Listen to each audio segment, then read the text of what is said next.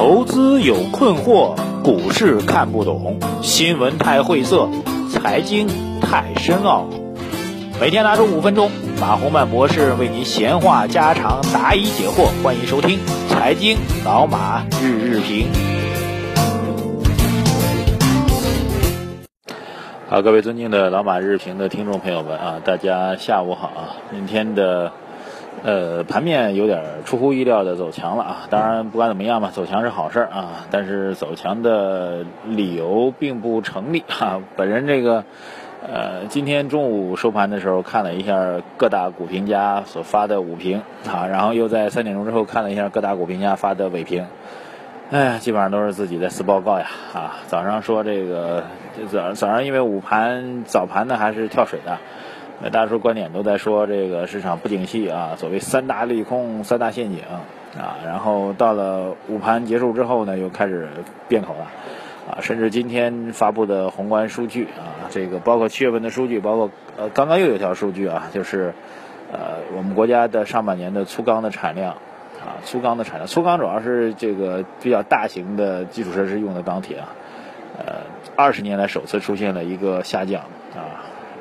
类似这些负面数据很多啊，然后居然被列为利好啊，就是在午盘是下午收盘之后被列为利好啊？为什么呢？啊，还还非常有意思啊，罗列了所有的工业增加值的负面的数据、投资的负面的数据啊、发电量的负面的数据、粗钢的负面，然后说，哎呦，就是因为这些数据不好，所以我们预期会有更多的救市的政策出台啊？什么逻辑呢？啊，早上都在说这个市场在跳水，然后不景气要什么再次回踩，然后下呃下午收盘之后呢，又变成了啊微型反转，市场开始挑战新高啊等等等等，呃，所以我觉得盘面多变啊，但是盘面虽然多变，但是我个人觉得趋势还没有形成，这一点是比较重要的，呃，不要去急于判断趋势的一个变化啊。今天盘中其实走的比较强的板块，大家可以看出来啊，第一个集中在上海吧，啊，两个概念都集中在上海。啊，上海的国企改革的概念，还有上海的迪士尼的概念啊，迪士尼概念现在炒时间也还可以吧，因为毕竟啊明年就会开出来嘛，所以我觉得迪士尼概念开始慢慢预热了，这一点其实是一个新兴的概念，大家可以关注。我觉得迪士尼的概念在未来还会形成一个啊脉冲式的震荡上行的一个状况啊。国企改革从央企的改革开始扩充到地方的国企改革，而地方国企改革，呃惯例上来讲都是盯的是上海的国企改革啊，因为上海的。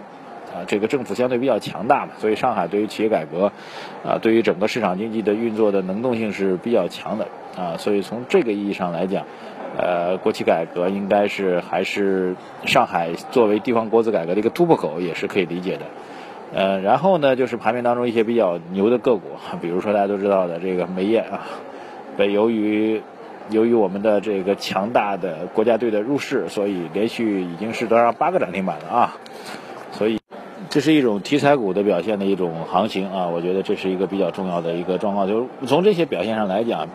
呃，很难去判断整个股市的大的趋势基本面发生了改变啊。地方国企的改革的影响力呢，显然不如央企改革的影响力啊。而且，局限于国企改革还有区域性的迪士尼这种概念，能不能带动整个大盘的上涨呢？显然是很难的。所以我个人仍然坚持啊。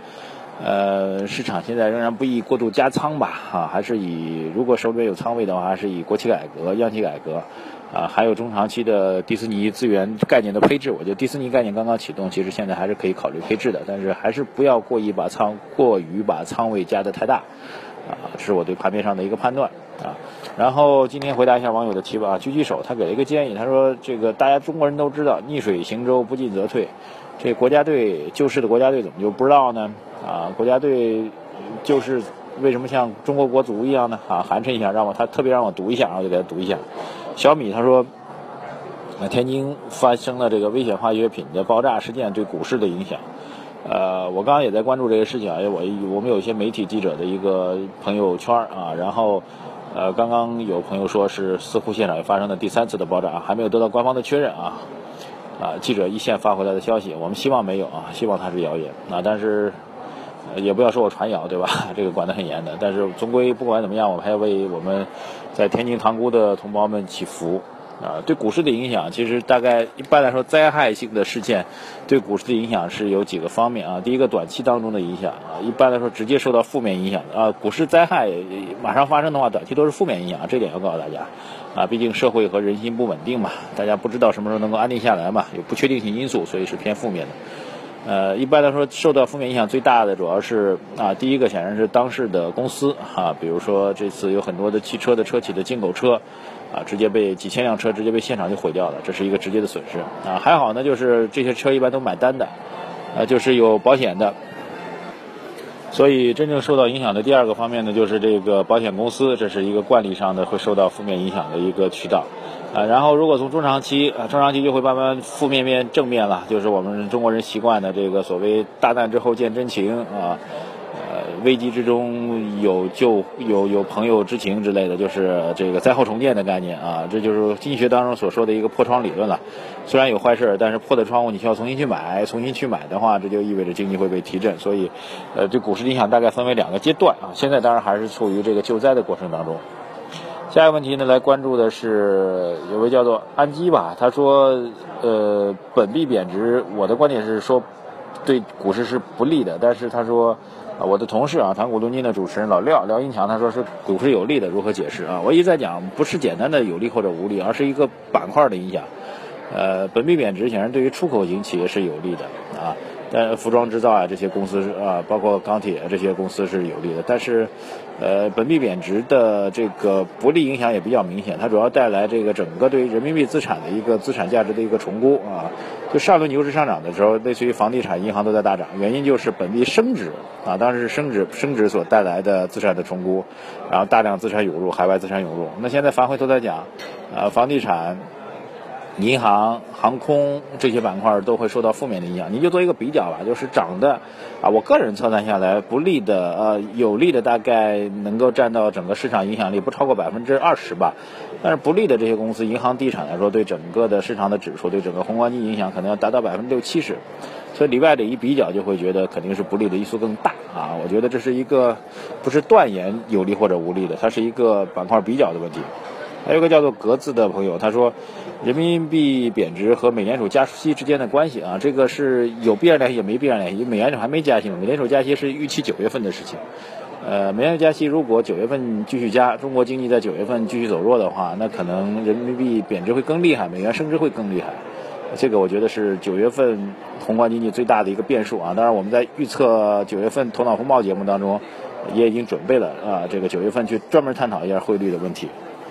呃，还有一位网友，他叫做福哥啊，他说九月份如果美联储加息的话，A 股会不会再次探底呢？